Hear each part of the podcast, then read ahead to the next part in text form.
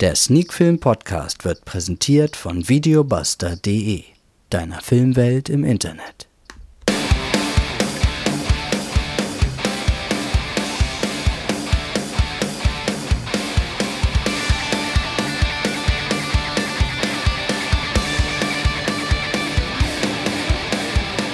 Äh, drei Wochen war er nicht da, der Sneak Film Podcast.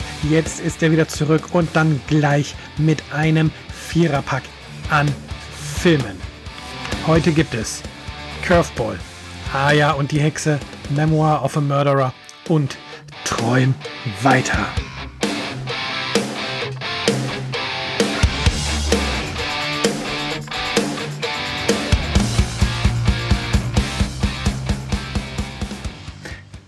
Ja, und damit sind wir mittendrin in Folge 169 von Sneak Film To Go, der Sneak Film Podcast, wie immer präsentiert von videobuster.de, deiner Filmwelt im Internet. Und wie gerade im Intro zu hören, gibt es nach drei Wochen Pause, ich brauchte eine kleine kreative Auszeit, was den Podcast angeht. Ich habe echt keine Zeit gefunden und auch nicht irgendwie den Nerv gehabt, es irgendwo dazwischen zu quetschen, aufzunehmen. Aber ja, jetzt bin ich halt wieder da. Und ja, wie gesagt, gleich vier Filme, um sie nochmal zu nennen und jetzt auch in der Reihenfolge, wie sie dann gleich im Podcast besprochen werden. Heute reden wir über die Filme Ah ja, und die Hexe, Curveball, Memoir of a Murderer und Träum weiter. Vier tatsächlich komplett unterschiedliche Filme vom Animationsfilm bis zur Dokumentation ist diesmal alles mit dabei. Und ja, den Anfang macht, wie gesagt, Aya und die Hexe, der neue Film vom Studio Ghibli, der am 24. September auf Blu-ray und DVD von Leonin Anime veröffentlicht wurde und ja, folgenden Inhalt hat. Die zehnjährige Aya wächst im St. Moritz Kinderheim auf. Mit der quirligen Art hält sie die Mitarbeiter auf Trab und heckt gemeinsam mit ihrem besten Freund Pudding und den anderen Kindern gerne Streiche aus. Um potenzielle Adoptiveltern abzuschrecken, präsentiert sie sich dabei nicht immer von ihrer besten Seite. Überraschend wird sie eines Tages von einer mysteriösen Frau namens Bella Jager und deren Begleiter Mandrakos adoptiert und muss fortan der unsympathischen Hexe assistieren. Verständlicherweise ist das gar nicht nach Ayas Geschmack und sie sucht nach einem Ausweg. Doch auf dem Haus liegt ein Zauber und das Vorhaben erweist sich schwieriger als gedacht. Zum Glück findet sie in dem sprechenden Kater Thomas einen Verbündeten, der ihr zur Seite steht. Ja, wie gesagt, der Film ist bereits seit dem 24. September 2021 auf Blu-ray und DVD erhältlich, hat eine FSK-Freigabe ab sechs Jahren bekommen und läuft als DVD-Version 79 Minuten und als Blu-ray-Version 82 Minuten. Technischer Hintergrund ist ja einfach die unterschiedliche Bildzahl pro Sekunde. Also da wurde nichts geschnitten. Das ist ja normal, dass DVDs ähm, immer etwas kürzer laufen als Blu-ray-Filme. Ja, wie hat mir der Film denn gefallen? Zuerst einmal, der Animationsstil ist nicht überragend. Die CGI-Animation, die hier verwendet wird, ist gut, aber jetzt nicht ganz das Pixar-Niveau, was man vielleicht kennt, auch halt nicht ganz so verspielt wie Pixar. Manchmal ist aber sehr, sehr gut anzusehen.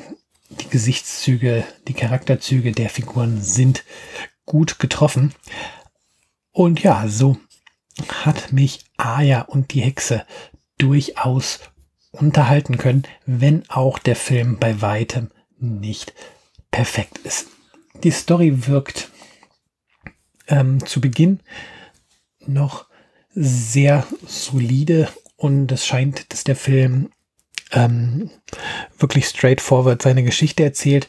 Doch mit Laufe des Films fällt dieser Eindruck immer weiter auseinander. Da macht der Film leider einige Handlungsstränge auf, ähm, die dann nicht zu Ende erzählt werden. Und ja, man muss es leider auch so sagen, gerade die finale Szene lässt einen dann doch etwas schulterzuckend zurück, denn irgendwie hat man das Gefühl, ja, dass jetzt eigentlich noch eine Viertelstunde Film kommen müsste, um diese Szene aufzuklären.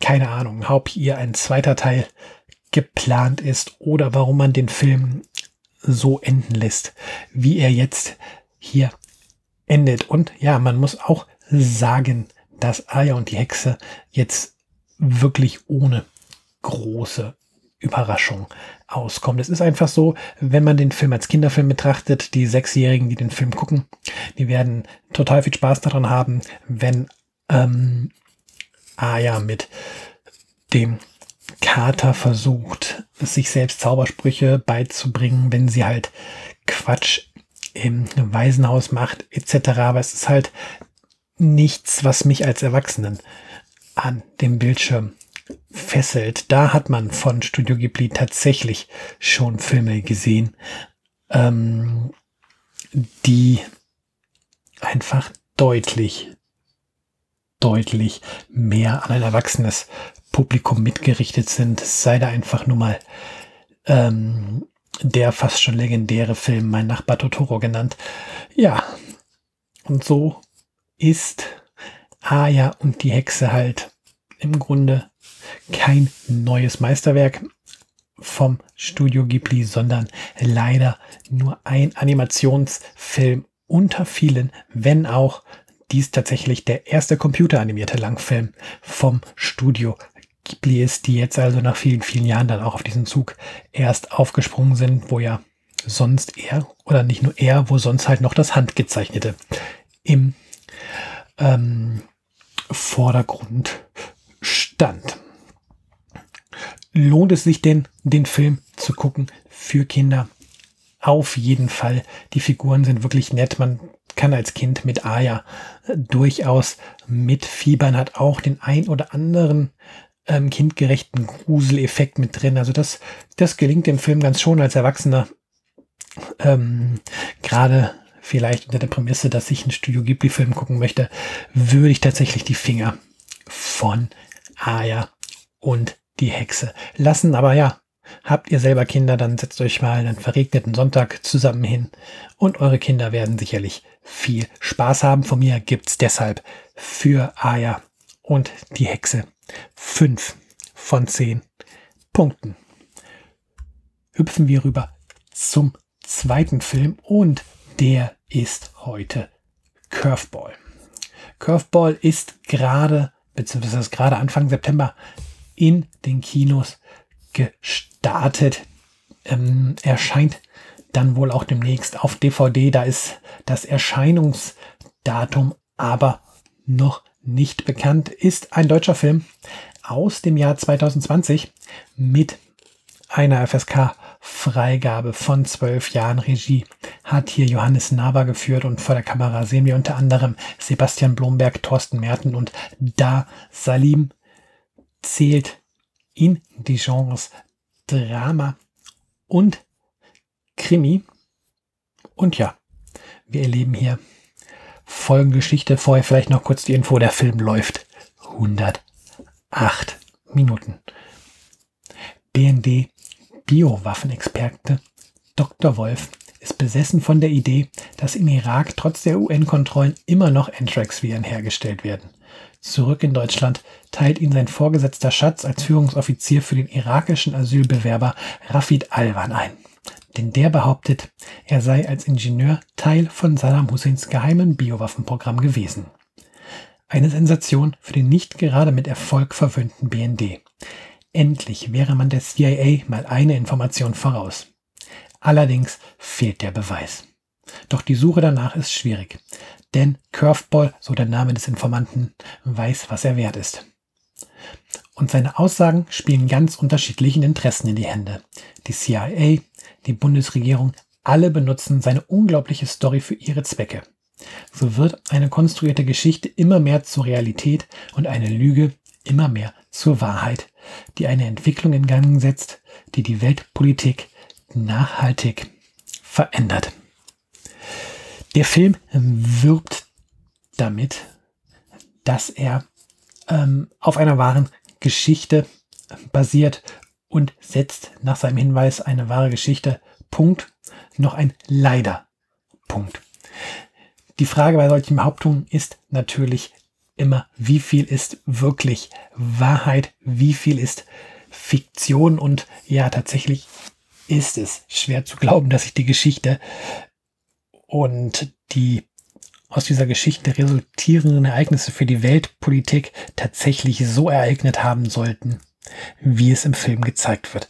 Sollte das tatsächlich so gewesen sein oder es nur annähernd so gewesen sein, dann, ja, ist das hier eine unglaubliche Geschichte, wo man tatsächlich nur die Hände über dem Kopf zusammenschlagen kann und man sich tatsächlich fragen muss, was da in den Köpfen der Verantwortlichen, in den Köpfen der Politikern bei diesem Thema so vorgegangen ist.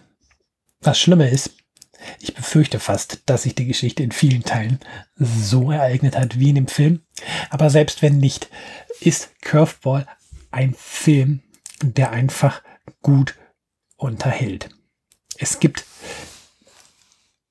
den ganzen Film durch einen sehr ernsten Ton. Das Thema ist nun mal ernst, aber es gibt auch im Grunde durch diese Absurdität einen sehr trockenen Humor, der den Film trägt und der tatsächlich auch von den Darstellern mitgetragen wird. Gerade Sebastian Blomberg und sein Vorgesetzter Schatz, gespielt von Thorsten Merten, sind hier zwei, die wunderbar vor der Kamera agieren und halt auch Da Salim, der den Asylbewerber spielt, fügt sich wunderbar hier in dieses Ensemble ein. Und es macht einfach Spaß, ihm dabei zuzuschauen, wie seine Figur quasi dem BND in gewisser Weise an der Nase rumführt, seine, seine Vorstellung von den, vom Biowaffenprogramm einfach dafür nutzt, um für sich ein gutes Leben ähm, in Deutschland zu schaffen oder zumindest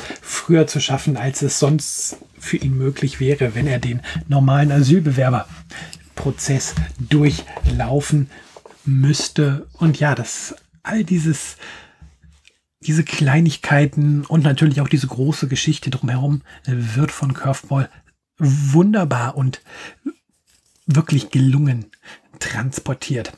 Natürlich gerade in der heutigen Zeit ist so ein Film in gewisser Weise auch problematisch, spielt er doch ähm, durchaus Querdenkern und zum Teil sicherlich auch Rechtsradikalen in die Hände, ähm, die das Werk missbrauchen könnten, um der Welt zu beweisen, zu versuchen, ähm, dass Politiker alles Lügner sind und dass sie sich die Welt machen, wie es ihnen gefällt und dass Asylbewerber alles Verbrecher sind.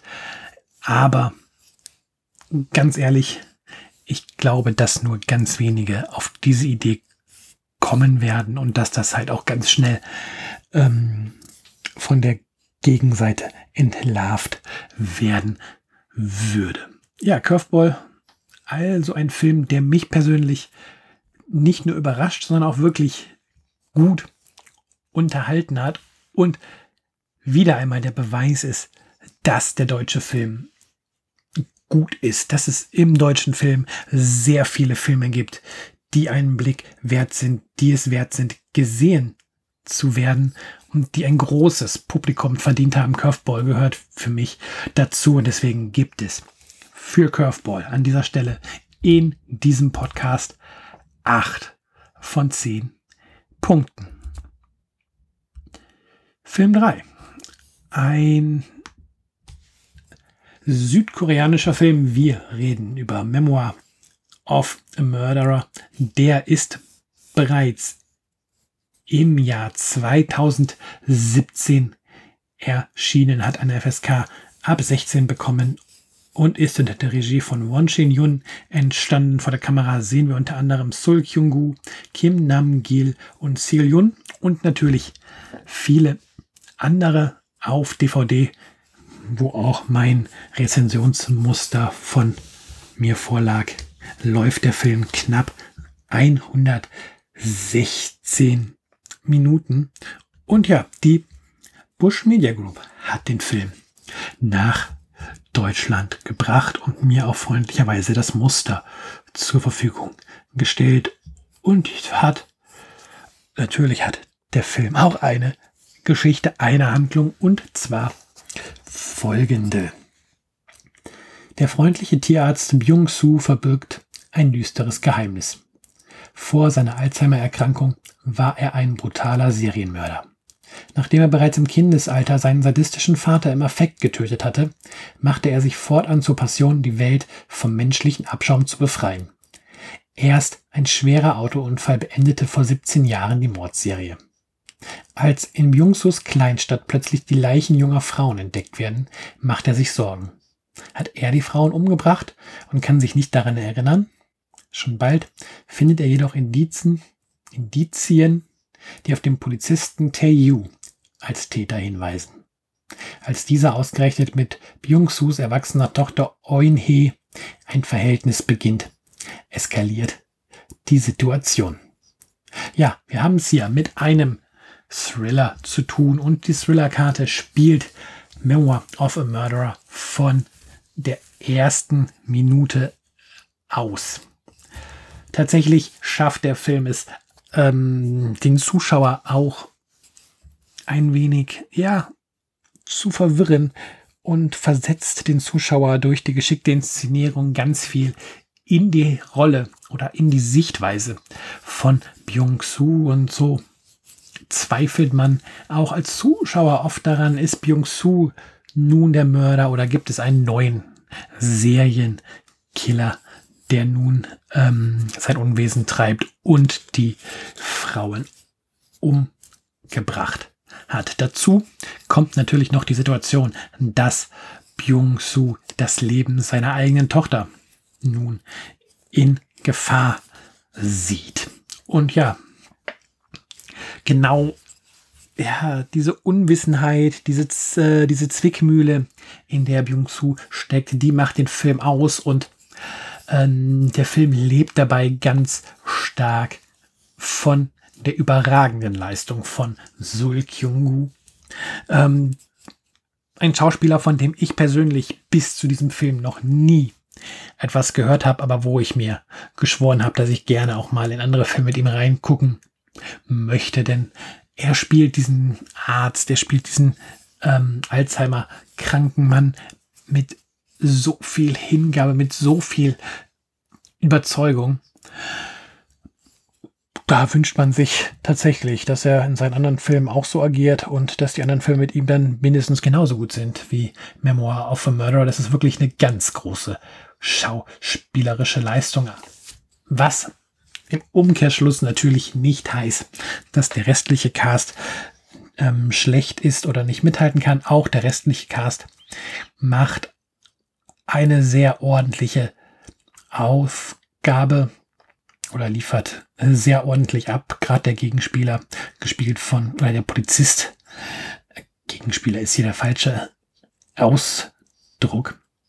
Ähm, der Polizist Taeyu, gespielt von Kim Nam-gil und auch die Tochter von Byung-sung, gespielt von Seolyun, sind wirklich mit den beiden ganz, ganz stark besetzt. Und ja, so ist es die Leistung von Sol Hyung-gu und natürlich gepaart mit den restlichen Schauspielern, die dazu führen, dass Memoir of a Murderer ein Film ist, der eigentlich jetzt viel zu spät erst nach Deutschland kommt. Wie gesagt, der Film ist von 2017 und ja, wir haben jetzt 2000 21 und das ist so ein Film, der hätte es schon verdient, 2017 nach Deutschland zu kommen, der hätte es verdient gehabt, 2017 hier in den Kinos zu laufen und ich hoffe ganz stark, dass dieser Film jetzt auf DVD und Blu-ray sein Publikum findet.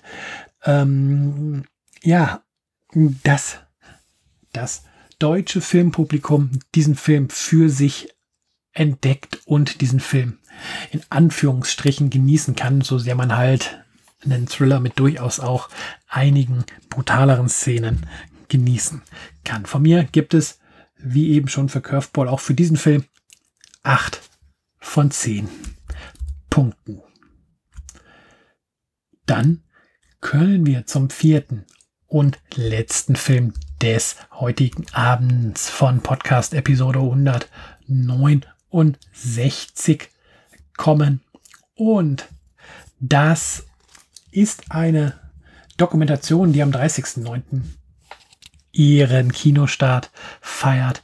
Demnächst aber dann natürlich auch auf DVD erscheinen wird. Sie heißt Träum weiter, ist eine deutsche Produktion aus dem Jahr 2020 mit einer FSK-Freigabe ab 0 Jahren und unter der Regie von Valentin Thurn entstanden, läuft circa 97 Minuten und ja, erzählt folgende Geschichte ist falsch, aber befasst sich mit folgendem Thema.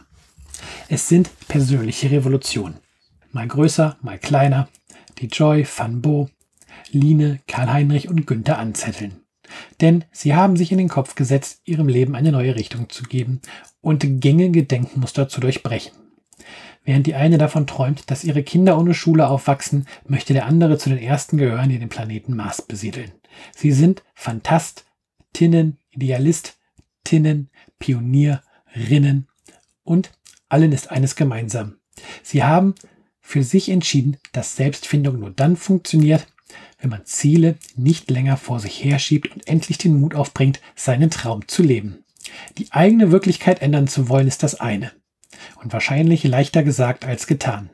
Doch loszulassen, zu sich selbst zu finden und seine Vision zu verfolgen, ist, wie sich schon bald zeigt, ein Weg, der nie zu Ende ist. Ja, Valentin Thurn hat für diesen Film seine Protagonisten und Protagonistinnen fast drei Jahre begleitet. Und ja, dabei einen Film geschaffen, der sich nicht zur Aufgabe gemacht hat, ähm, zu beantworten oder zu behaupten, dass dieses idealistische Träumen richtig oder falsch ist, ähm, oder ja, zu zeigen, was man träumen sollte und was nicht. Ähm, die Protagonisten kommen zu Wort, dürfen von ihren Träumen, von ihrer Lebensweise erzählen. Ähm, viele Bilder bleiben dann unkommentiert stehen und ähm, genau das ist das, was Träum weiter hier durchaus ähm, auszeichnet. Der Film zeigt eben nicht, dieser Weg ist richtig, dieser Weg ist falsch. Diese, diese Träumerei ist richtig, dieser Träumerei ist falsch. Dieser, der Film zeigt alternative Lebensansätze um, oder auch wirtschaftliche Träumereien und stellt nicht in Frage, was die Protagonistinnen und Protagonisten machen, ähm, sondern regt durch die Art und Weise dazu ein, dass man eher über sein eigenes Leben auch nochmal nachdenkt. Stehe ich gerade da, wo ich sein möchte? Ist für mich der Zeitpunkt erreicht, wo ich doch nochmal einen komplett anderen Weg einschlagen sollte? Und ja, wenn dem Film das auch bei den anderen Zuschauern gelingt, wie es bei mir gelungen ist, dass man einfach nochmal über sich selbst nachdenkt, ein wenig Selbstreflexion betreibt, ähm, dann hat Träumen weiter schon ganz schön viel erreicht. Natürlich, wenn ich mir angucke, dass ähm, einer von den Darstellern tatsächlich der Meinung ist, dass er schon bald auf den Mars fliegt und dort quasi die erste menschliche Kolonie gründet, dann ist das für mich persönlich eine Spinnerei und etwas, wo ich sage, ja, leb in deiner eigenen Welt und ähm, äh, träum halt davon, dass etwas für dich wahr wird, was wahrscheinlich nie wahr wird. Aber auf der anderen Seite muss man sagen, ja, du glaubst daran, für dich ist das der richtige Weg, dann geh diesen Weg. Du schadest der Gesellschaft nicht damit, wenn du diesen Weg gehst. Du schadest dir selber nicht wirklich, wenn du diesen Weg gehst. Zumindest wird es so in der Dokumentation trans portiert. Also geh deinen Weg, leb deinen, leb deinen Traum. Und ja, diese Message ist halt eine ganz wichtige Message, diese lebt deinen Traum Message und ja, das ist das, was der Film transportiert. Und das ist das, was bei mir hängen geblieben ist. Und deswegen sage ich, wer offen für eine Dokumentation ist, die einen nicht nur mit Lösungen konfrontiert, konfrontiert ist, ich glaube, das ist falsch, das Wort, aber egal, ähm, und der nicht erwartet, dass ähm, eine Dokumentation eine Antwort auf alles liefern muss, für den ist Träum weiter der richtige Film. Und von mir gibt es dementsprechend sieben von zehn Punkten für Träum weiter. Ja, mit vier Filmen ist der Sneak Film Podcast zurückgekehrt und jetzt nach knapp 26 Minuten ist diese Folge auch zu Ende. Und ich kann euch eins sagen, ich hoffe, dass es nächste Woche klappt, aber ich habe ihr zumindest schon einen Film auf dem Zettel, über dem es nächste Woche gehen soll. Und das ist auf jeden Fall Cat Sick Blues. Da hoffe ich, dass das tatsächlich klappt. Gesehen habe ich ihn schon. Ich muss es nur schaffen, den Podcast aufzunehmen. Für heute soll es das mit diesem Vierer-Paket aber gewesen sein. Und hört auch in die anderen Folgen rein. Lasst Bewertungen da und dann hören wir uns hoffentlich nächste Woche wieder zur Folge 170. Bis dann. Macht's gut.